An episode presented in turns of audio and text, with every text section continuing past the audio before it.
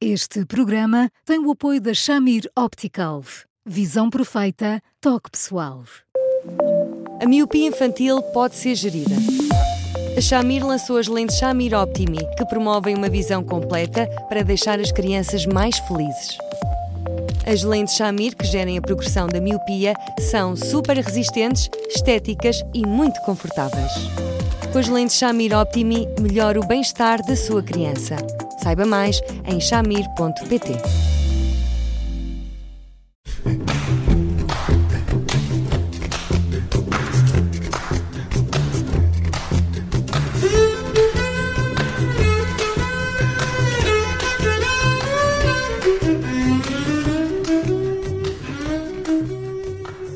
Voltamos aos e-mails dos ouvintes no Porque Sim Não é Resposta com o psicólogo Eduardo Sá e começamos com um caso difícil. Uma mãe que todos os dias demora cerca de 30 minutos a deixar o filho de 4 anos no jardim de infância com muito choro à mistura. Como com o pai é tudo mais fácil, as educadoras avançam que a criança pode estar a fazer chantagem emocional com a mãe. E é isso que esta ouvinte pergunta. Olá, Eduardo. Boa tarde. Olá, Judite. Olá, Bruno. Olá, Eduardo. É possível que uma criança faça chantagem com uma a mãe? criança de 4 anos faça chantagem emocional oh, com a mãe? minha querida amiga, claro que é.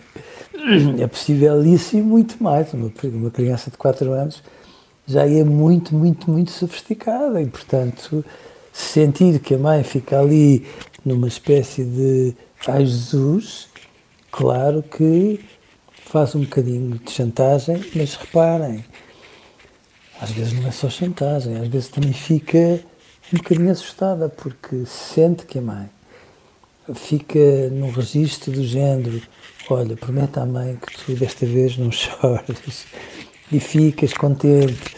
E a mãe até te vem buscar. E se no caminho, quantas vezes isto não acontece, Steve? Se no caminho a mãe não vai dizer aquilo que as mães bondosas dizem que fique claro. Olha, se tu te portares muito bem hoje, a mãe quando te for buscar, depois vai lançar contigo e vamos àquele sítio que tu gostas muito, sabes?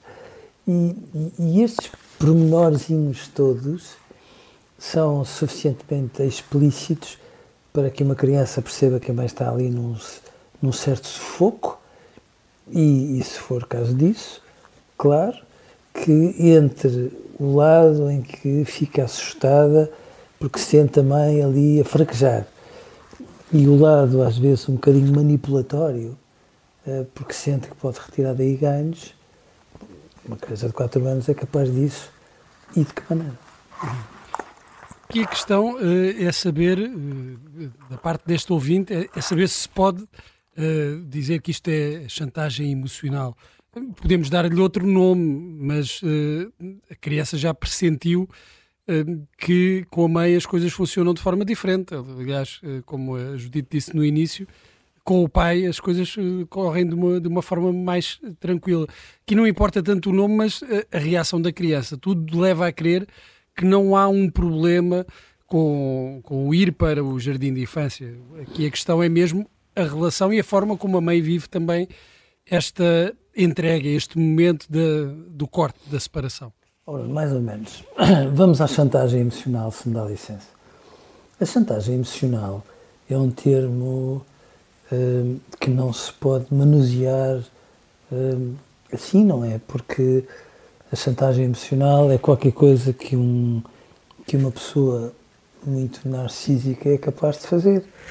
Hum, os narcísicos são os grandes, os mais habilidosos em termos de chantagem emocional. São aquelas pessoas que, quando chegam ao pé de nós, antes de nos dizerem alguma coisa, ou nos dizem, tu estás cansado, ou estás pior, ou eh, houve alguém que fez um comentário pouco agradável em relação a ti, ou às vezes dizem exatamente o contrário, tu estás o máximo, mas é um máximo que nós sentimos como falso. E, portanto, nessas circunstâncias, aquele tipo de abordagem mina completamente a nossa autonomia e nós ficamos ali, tipo, gelatina da Royal, trememos para todos os lados sem sabermos muito bem o que é que devemos de fazer. Ora, uma, uma criança de 4 anos, por muito mais que a mãe, não faz nada disto. Sente que a mãe fica muito insegura e muito assustada e é normal que uma criança, sentindo a mãe muito assustada, fique num registro do género. Bom, eu por mim até ficava aqui, mas por outro lado sinto a minha mãe tão aflita que eu já nem sei o que é que hei de fazer e, portanto, em caso de dúvidas, choro. Segundo aspecto, evidentemente que os jardins de infância aqui. Eu estou a respirar fundo, Bruno. Uh, às vezes são um bocadinho batuteiros, percebe? Porque partem sempre do pressuposto que tudo está bem no jardim de infância, que não se passa nada. O que não é verdade. Não é verdade. Às vezes até se passa. E muitas vezes uma criança sente que o pai é mais distraído em relação a estas coisas, sente que a mãe tem ali um narizinho absolutamente incrível, que apanha os pormenores, sei lá, a, a auxiliar não é uma pessoa tão simpática como devia ser, ou a auxiliar até tem um coração grande, mas a educadora, hum, às vezes tem dias. E, portanto, às vezes também é natural que uma criança, sem, sem saber formular isso de maneira clara e explícita, fique à espera que a mãe apanha estas coisas no ar, põe as devidas legendas, se chega à frente como uma leoa e, como nada disso é muito explícito, é mais intuitivo, pronto, depois de chegada a hora, fica tudo ali numa espécie de novelo.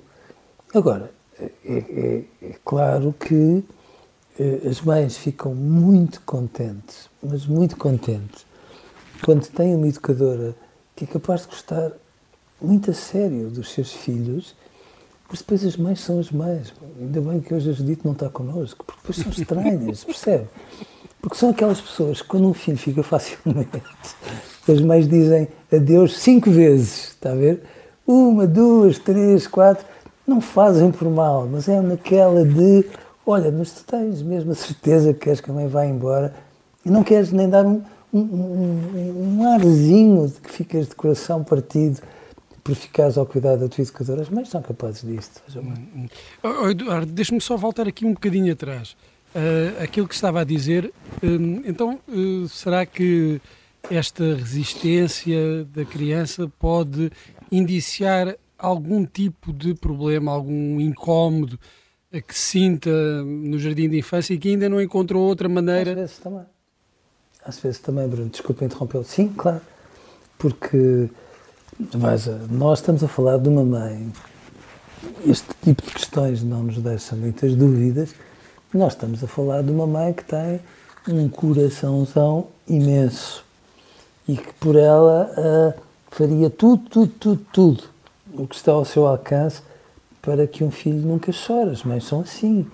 E é sempre a ideia de uma bondade interminável que quando um filho chora, isso não é admissível, porque no limite significa que elas não estão a ser tão boas mães como as mães exigem a si próprias. Portanto, é por isso que as mães às vezes passam a vida espartilhadas em culpa, coitadas, não que sejam culpadas de tudo e de mais alguma coisa, como às vezes, aliás, alguns livros de psicopatologia deixam entender, mas porque por elas, eh, bom, se, se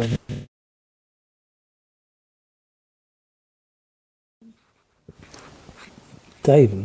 Uh, uh, agora, Sim, agora, agora, já, agora já, já o ouvimos. Deixámos-lo de ouvir sim, sim. durante um bocadinho. Pronto. E eu estava-lhe a dizer que. Pronto. Eu estava a dizer que as mães são aquelas pessoas que acham que se houvesse justiça no mundo, os filhos nunca choravam. Mas repare, as crianças têm de facto, do, são de uma intuição absolutamente notável. E se têm uma mãe destas, coração sem fim. E tem, por exemplo, uma educadora, que é uma boa pessoa, uma excelente profissional, mas que lhes falta, a quem falta ah, esta, esta dose de amor à flor da pele que aquela mãe é capaz de ter. Bom, as crianças saudáveis põem-se num registro do género, bom, agora descubra, descubra as diferenças e, portanto, é quase como se dissessem, pronto, Uh, o pai, eu já percebi que não é que os pais sejam assim, mas às vezes não é essa a ideia, que é um bocado meia bola e toca andar. Mas a mãe, ui, a mãe de certeza que vai perceber que falta aqui um, um condimentozinho a esta pessoa para que eu me sinta completamente em casa. E, portanto, eu não estou a querer dizer que esta mãe, muitas vezes, com a sua insegurança, não amplifica este tipo de reações, mas calma, eu também acho que os jardins de infância, na ânsia de mostrarem o serviço, às vezes põem tudo para cima dos pais, como se dissessem alguma coisa que não está a correr bem, a culpa é dos pais. O que também não é verdade, evidentemente. É, é, esta mãe é, tem aqui uma questão que também se entende, que é, diz ela, eu não vou virar costas uh, enquanto o meu filho estiver uh, a chorar, um, agarrado a mim, uh, não o vou deixar na educadora de uma forma, enfim, tão radical, vou tentar acalmá-lo primeiro isto é, é, é, é, uma é uma forma de atuar todos os dias? Oh, é uma forma bondosa. Porque todos nós sabemos que quando uma criança chora nestas circunstâncias, é um choro terrível. Porque é um choro do género não me abandones. Faz lembrar qualquer coisa do, do âmbito da AIDS ou alguma coisa desse género. Portanto, virarmos as costas e fazermos de conta que não se passa nada não é razoável. Os jardins de infância dizem, olha, vá, deixe-a chorar, que passados 5 minutos ela está bem. Mas os 5 minutos não são exatamente assim. E depois, nesta, nesta vertigem de mandarem fotografias a torto e direito, enfim, passados 30 minutos até enviam uma fotografia e esta criança até pode estar aparentemente no meio dos outros meninos. Mas quem a conheça percebe perfeitamente que ela pode estar bem, sem, sem dúvida, mas ao mesmo tempo pode estar tristonha, encolhida, ali a tentar procurar um lugar, o que não significa que esteja bem, mas nas legendas da fotografia, pô, aquilo que nos dão a entender vaza como isto passa depressa, não passa. E, portanto, com muito bom senso, o jardim de infância, e neste caso a mãe, tem que arranjar aqui meia dúzia de passos para que isto não seja este drama permanentemente. Porque se a criança reage assim, se a mãe fica na ânsia de ajudar, quem é a mãe ou o pai que não o faria? E se o jardim de infância fica ali, ui, numa espécie de meio campo, que, por um lado, acha que a mãe deve ajudar, por outro, não acha graça nenhuma a que a mãe esteja lá mais tempo, a seguir fica aqui um nó que tem que ser desatado. Portanto, esta mãe tem que ficar um bocadinho, tem, tem que ficar com o auxílio da educadora, não é da auxiliar, da educadora, para que esta criança também perceba que elas, enfim, eh, podem não morrer de amores uma pela outra, mas ao mesmo tempo não são hostis uma para a outra. E se isto for feito com algum bom senso, evidentemente que esta criança, ao fim de uma semana, começa a reagir de outra maneira. Agora, que não se passe, porque não passe pela cabeça de ninguém, que uma criança reage assim, pá, de uma forma exuberante, e que no dia a seguir, hum, sendo a mãe a levá-la, que fica na perfeição, porque não é assim. Agora, eu, eu proibiria a mãe, com aspas, aspas, aspas, aspas, de estar eh, no caminho para o jardim de infância a preparar a criança no sentido de dizer, olha, então agora não vais chorar, bem? Ou, mesmo que esteja calado, uma criança percebe perfeitamente quando é que uma mãe está tensa, tensa, tensa, tensa, ou está, sei lá, a ouvir a rádio observador e aquelas pessoas simpáticas dos programas da manhã que mesmo quando falta Maria João há sempre o Ricardo Conceição a apanhar a bola e de que maneira, e de que maneira. E portanto são coisas diferentes, não é? Acho que sim, acho que esse é um belíssimo conselho. Relaxar ou ouvir a rádio Observador de manhã antes de deixar o filho na escola. Eduardo, por hoje ficamos por aqui. Estamos sempre disponíveis em podcast e também continua a escrever-nos para observador.pt. Eduardo, um grande abraço, obrigada e até amanhã. Até amanhã, Eduardo, um abraço. Um grande abraço para os dois e até amanhã.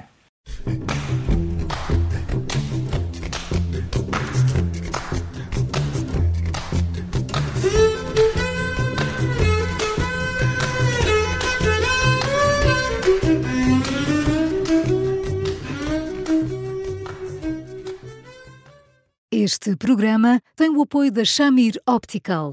Visão perfeita, toque pessoal.